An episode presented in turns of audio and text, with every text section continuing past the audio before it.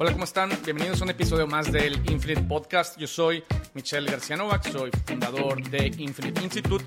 Somos una plataforma que ayudamos a emprendedores y a líderes a enfrentar cualquier tipo de reto que tengan en su vida profesional por medio de contenido, el mejor contenido en línea, por medio de herramientas que te guían paso a paso en cómo resolver cualquier tipo de problema y por medio de talleres en los que te acompañamos en la implementación de estas herramientas.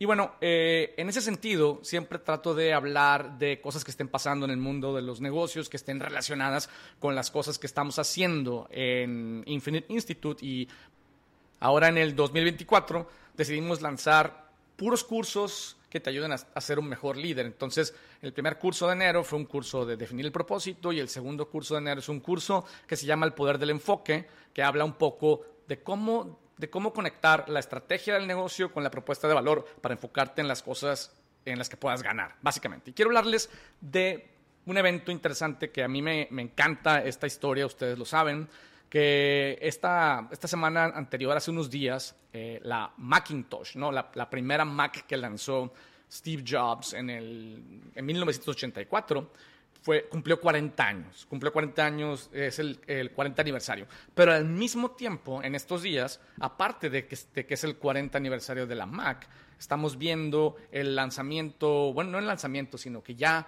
está disponible a la compra el, pues el producto más, más nuevo y potencialmente revolucionario de Apple, que es el Apple Vision Pro, ¿no? Y ya podemos ver algunos eh, reviewers tecnológicos que tienen tienen su, Apple Vision Pro y lo están empezando a poner a prueba y demás. ¿no? Entonces creo que es una excelente excusa para hablar de estos temas de propuesta de valor, propósito y estrategia. Entonces, eh, muy bien.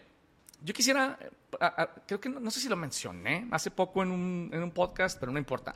Voy a regresar a, bueno, ¿y, cuál es el propósito de, de, una compañía como Apple? ¿O cuál era el propósito cuando Steve Jobs y Steve Wozniak se unieron para fundar la compañía? Y digamos que la verdad es que yo creo que a nivel consciente no lo tenían tan claro, pero a nivel inconsciente estaba clarísimo. Particularmente para Steve eh, Jobs, quiero decir. Eh, yo, la, forma en la que lo interpreto es que Steve Jobs veía que eh, las computadoras en los 70 pues estaban ganando muchísima fuerza, pero eran herramientas que básicamente solamente tenían acceso a ellas con grandes corporaciones ¿no? y los gobiernos. de alguna forma vamos a decir como el establecimiento o the man. ¿no? Y la preocupación que ellos tenían es, ¿por, qué, ¿por qué diablos este, son nada más las corporaciones y, digamos, las, las organizaciones poderosas las que tienen acceso a las computadoras? Bueno, porque son complicadas de usar y caras. Entonces, eh, digamos, cuando lanzan la compañía y, lanzan el... Primero la Apple One y la Apple II, pues fueron como, eh, no sé, eh, de alguna forma un inicio medio como hobby que eventualmente se convirtió en una compañía. Pero en el 84, Steve dice, yo quiero, inconscientemente, insisto, lo que, él, lo que yo quiero es darle acceso a todo el mundo a una computadora. Eh, en aquel entonces lo que él decía es, creo que eh, en el futuro va a haber una computadora en cada hogar. Y honestamente, eh, en aquel entonces era, era como, era una locura decir eso. Y eventualmente, pues, no nada más hubo una computadora en cada hogar, sino hubo una computadora por cada persona, etc. Pero eh, fue él el que tuvo esa idea, ese era el propósito. Entonces, digamos que el propósito era democratizar el acceso a la tecnología. Y para eso había que hacerla más simple y más accesible. Esa es como la idea. Entonces, ese propósito, cuando ellos lo buscan llevar a cabo en el 84, si se acuerdan, lanzan la Macintosh, que era en teoría la computadora más amigable, la, ¿sabes? mejor diseñada, más fácil de usar. De hecho, eh, que, cómo empezaron a, trabajar esta, esta usabilidad que, que, los distingue, pues eh, no sé si sepan la historia, pero hay, una, hay un momento en el que Steve Jobs visita el Palo Alto Research Center, que era, era de la compañía Xerox. ¿no? Xerox, la, la empresa que, que hacía fotocopiadoras en aquel entonces y tenía un, laboratorio de innovación e investigación. y desarrollaron esta idea de, para interactuar con computadoras, puedes usar la metáfora del escritorio, que eso es básicamente es, tienes una pantalla con un, con un, ¿sabes? Donde, que es tu escritorio, donde tienes aplicaciones que usas y, y tienes un bote de basura donde tiras lo que ya no sirve, etcétera, ¿no? Entonces, esa fue la metáfora. Y interactúas con la computadora por medio de un mouse, ¿sí? Eh, y en lugar de por medio de, código, líneas de código era lo que antes tenías que usar. Tenías que decirle a la computadora a través de código lo que querías que hiciera por ti. Entonces, eh, dicen, bueno, pues voy a agarrar esta tecnología que de por sí eh, esta gente de Xerox ni la usa ni la quiere porque al final están muy ocupados vendiendo fotocopiadoras. me la voy a copiar y me la voy a traer a la Mac. Y así fue como lo hicieron. Entonces, la verdad es que pues crearon esta esta user interface que se llama GUI, Graphic User Interface, y popularizaron el uso del mouse. Y, em, y entonces, pues fue una de las maneras en las que empezaron a llevar el uso de la tecnología a, que cualquier persona intuitivamente la pudiera utilizar. ¿no? Y también casualmente eh, descubrieron que la forma en la que lo hacían no nada más era a través de esta metáfora y de esta tecnología de interacción gráfica con la computadora, sino también a través del diseño. Y el diseño en dos sentidos. El diseño primero del, producto en sí, ¿no? la computadora en sí, y del diseño eh, también de la interfaz gráfica, que fuera, ¿sabes? Que fuera menos seria, que fuera más juguetona, que fuera más amigable. De hecho, eh, digamos, famosamente Steve Jobs hizo dos cosas en ese entonces. Una de las cosas que hizo fue contrató a IDEO, contrató a David Kelly para que le diseñara el mouse, ese mouse que, que se usó eh, en la primera Macintosh, pero luego también eh, trabajó con un, alguien menos famoso que se llama eh, este, Hartmut Esslinger, que es, es, un alemán que fundó una compañía que se llama Frog Design, que eventualmente Steve lo contrata para que diseñe para ellos y de hecho esa es la forma en la que Frog Design se establece en California. Pero bueno, entonces, esa combinación entre diseño y usabilidad. Y, también lo que ellos querían era como empezar a usar tecnologías que fueran emergentes, de, eh, muy adelantadas, la verdad, en, su momento. Algunas de las cosas que la Macintosh original hacía era hablar. Si tú escribías, podía hablar lo que escribieras de una manera muy, obviamente, precaria. Eh, cuando lanza Steve Jobs la computadora, una de las cosas que que hizo precisamente fue saludar, ¿no? Y decir que Steve Jobs era su padre y todo esto. Eh, pero, pero en, esta, en este enfoque, digamos, intuitivo que descubrieron, eh, le apostaban a nuevas tecnologías como esta, pero también desechaban tecnologías viejas. Ah, una tecnología vieja que en ese entonces iba medio de salida era el, floppy disk, el, grande, que no me acuerdo de cuántas pulgadas era, como de 8 pulgadas, algo así. Eh, y ellos dijeron, dijeron, ya no vamos a usar ese floppy disk, no lo vamos a usar, aunque lo usen todos, no me importa. Vamos a usar el, el floppy disk más pequeño, que era como, no sé de cuántas pulgadas, pero era como de dos y media por dos y media, más o menos. Eh, deben tener un nombre esas, esos, esos productos, pero de momento no, no es importante. Eh, y fue como una locura. Decían, ¿por qué diablos van a dejar de usar el formato de memoria que todo el mundo usa y van a usar este nuevo?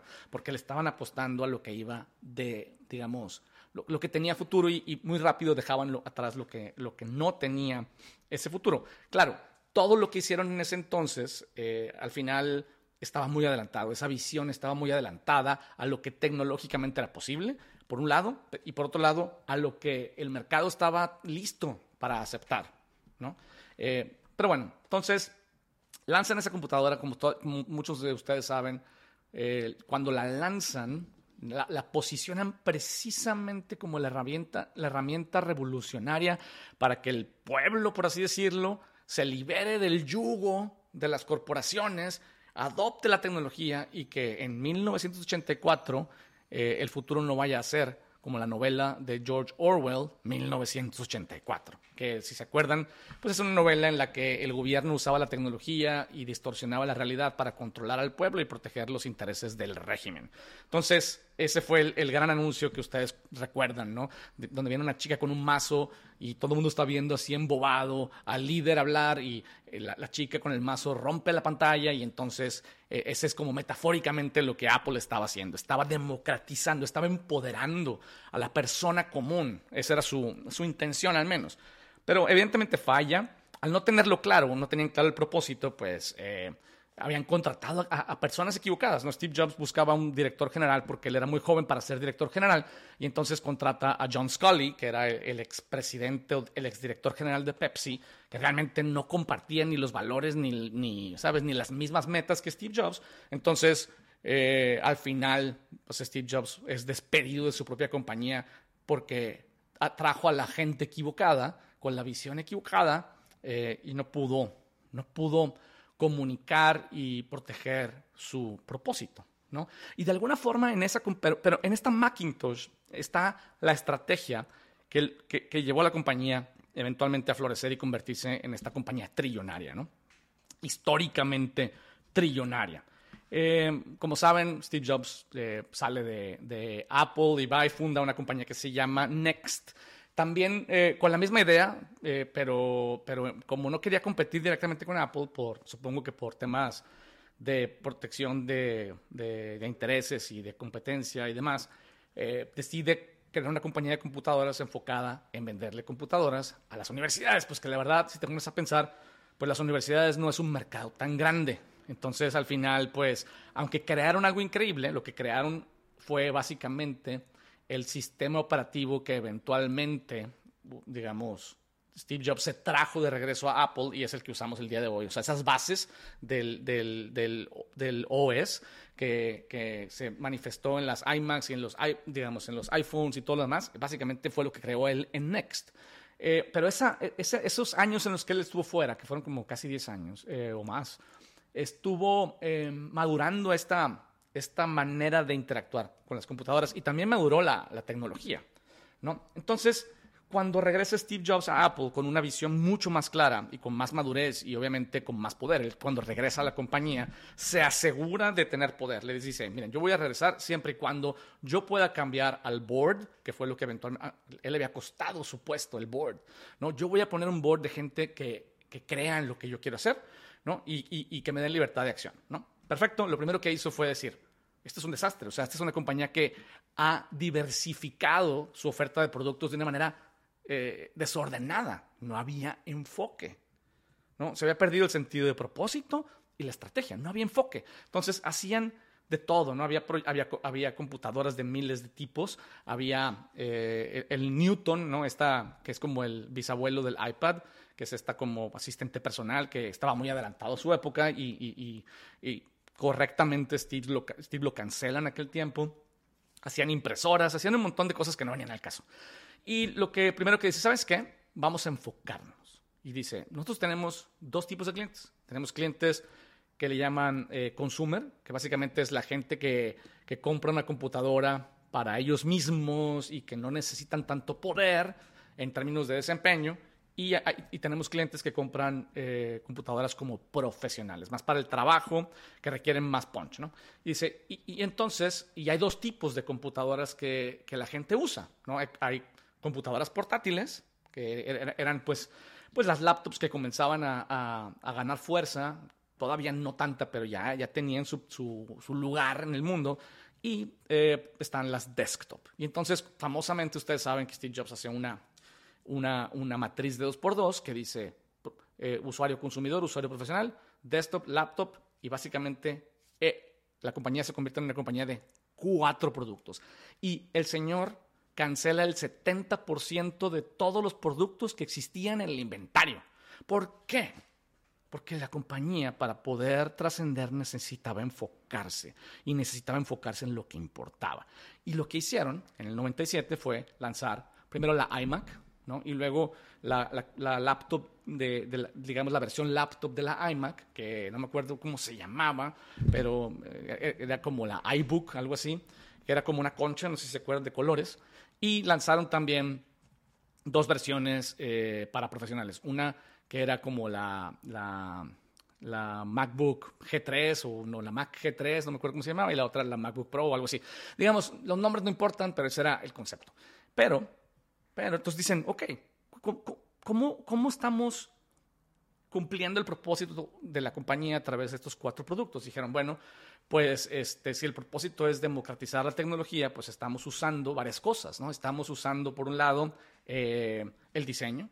El diseño para que la gente, para que sea atractivo, colores, transparente, ¿sabes? Diferenciarnos del Wacala, las computadoras grises que había en aquel entonces. Estamos usando eh, la usabilidad, ¿no? Tanto en, el, en, la, en, la, interfaz como en, eh, digamos, este, eh, el diseño de, de cómo se interactuaba con la computadora.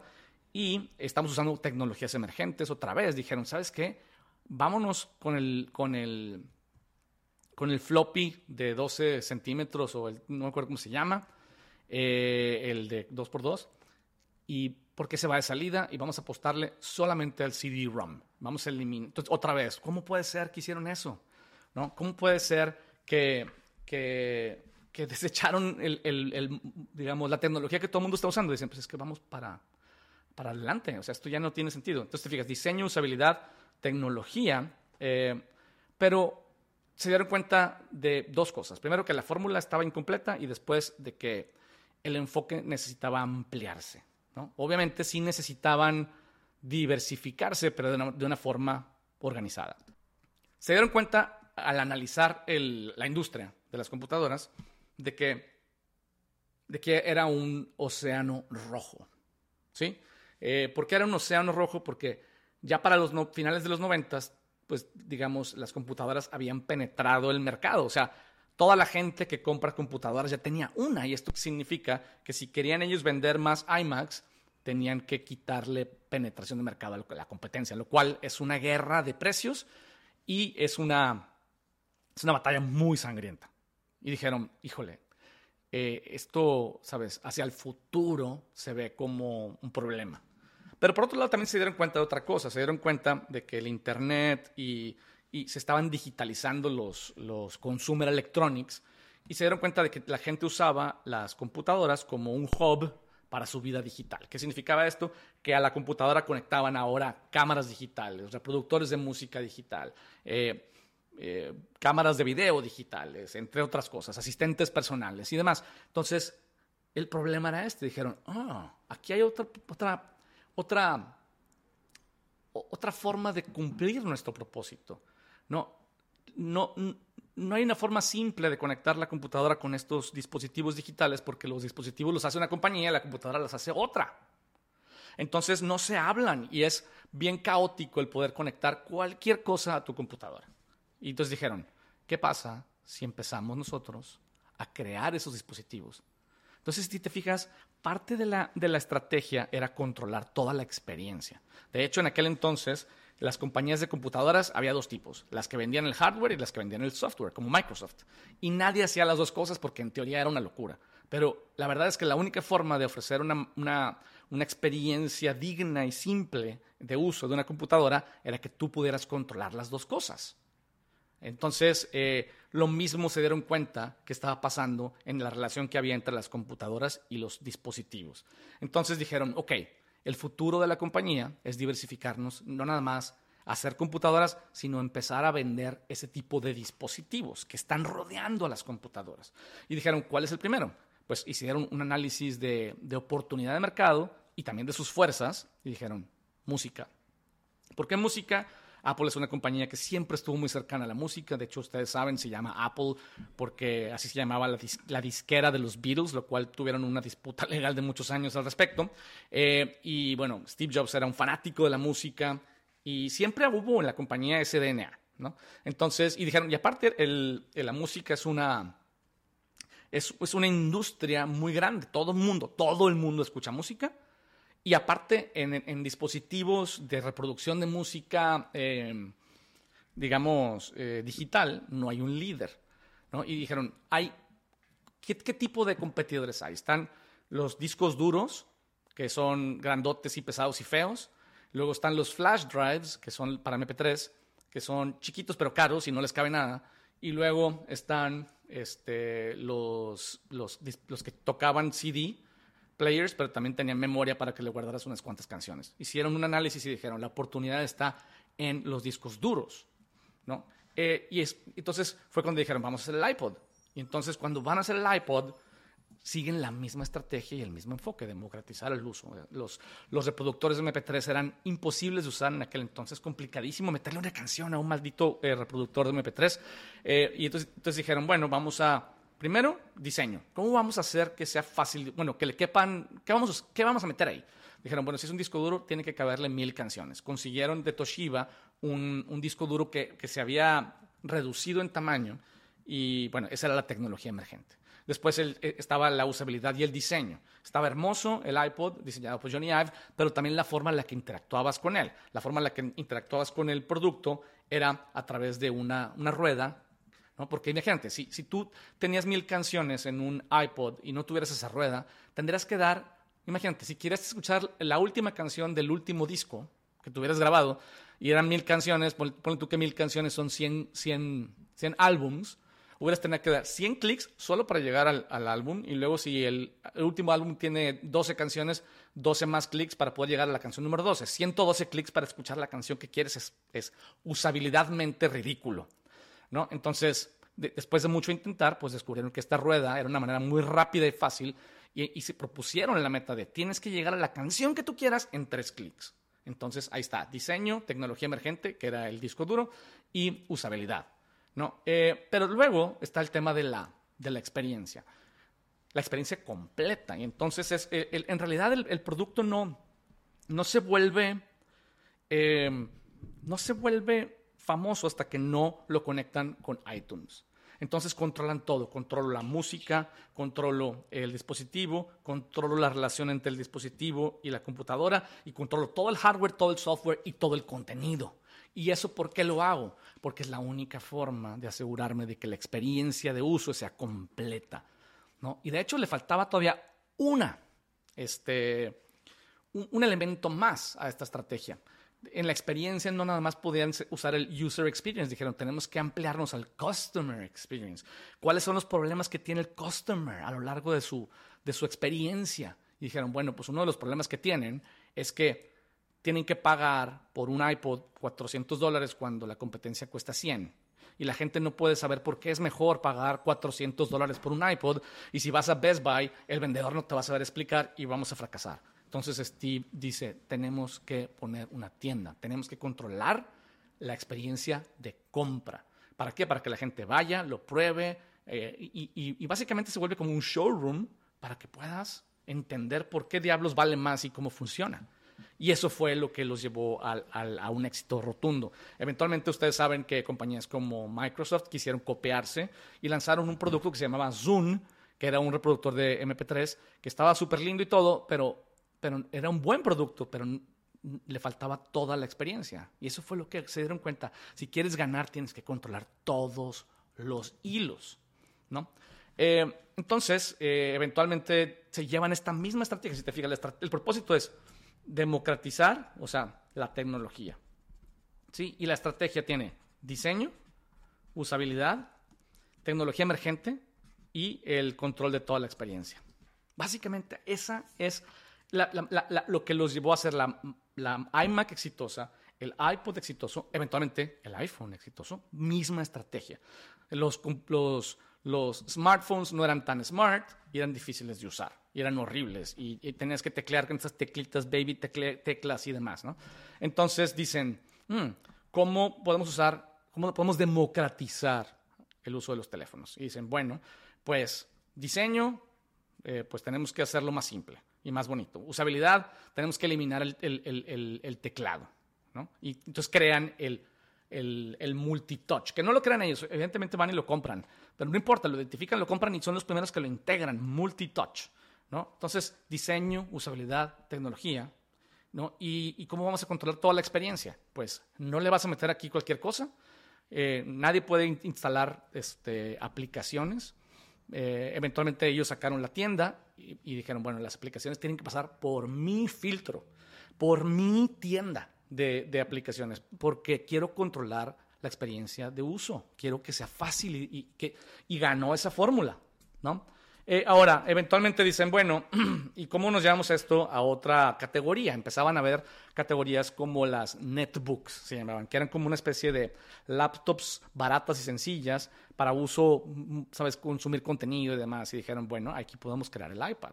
Y el iPad básicamente es una réplica de la fórmula del, del iPhone, pero en un formato más grande lo cual también trasciende ridículamente.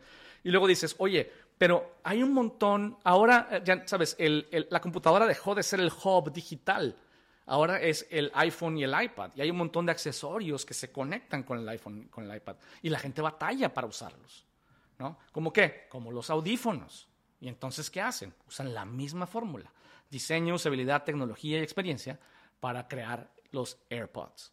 Y los AirPods son lo más fácil de usar, la gente se reía de ellos porque eran los primeros en cortar el cable eh, y si te iban a perder y jajaja, ¿y qué tal? ¿No? Los AirPods pueden ser una compañía en sí misma, un Fortune 500. Eh, y lo mismo hacen también eh, con, dicen, bueno, ¿y, ahora qué, O sea, la gente está consumiendo más cosas, está consumiendo películas, está consumiendo... Entonces vamos a controlar el contenido también. Mismo, ¿sabes? Misma experiencia entonces, esta fórmula, eventualmente, si tú analizas eh, los lanzamientos como el, como el Apple Watch, lo mismo, misma fórmula, diseño, usabilidad, tecnología emergente, experiencia.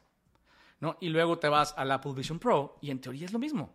Es, están usando el poder del diseño, de las cosas bien hechas, están creando una nueva forma de interactuar con la tecnología a través de los ojos y clics con los dedos, están usando la tecnología emergente del spatial computing y están controlando toda la experiencia porque tú no puedes meter cualquier cosa ahí adentro. Si no pasas por la tienda, ¿no? la tienda de apps. Y si se fijan, ese es el éxito de esta compañía trillonaria.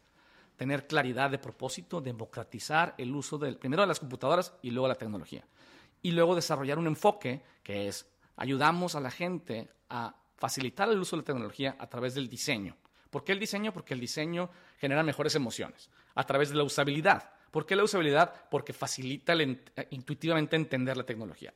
Y luego, metiéndole tecnología emergente, dejando atrás lo que va de salida y apostarle siempre a lo que va eh, hacia el futuro.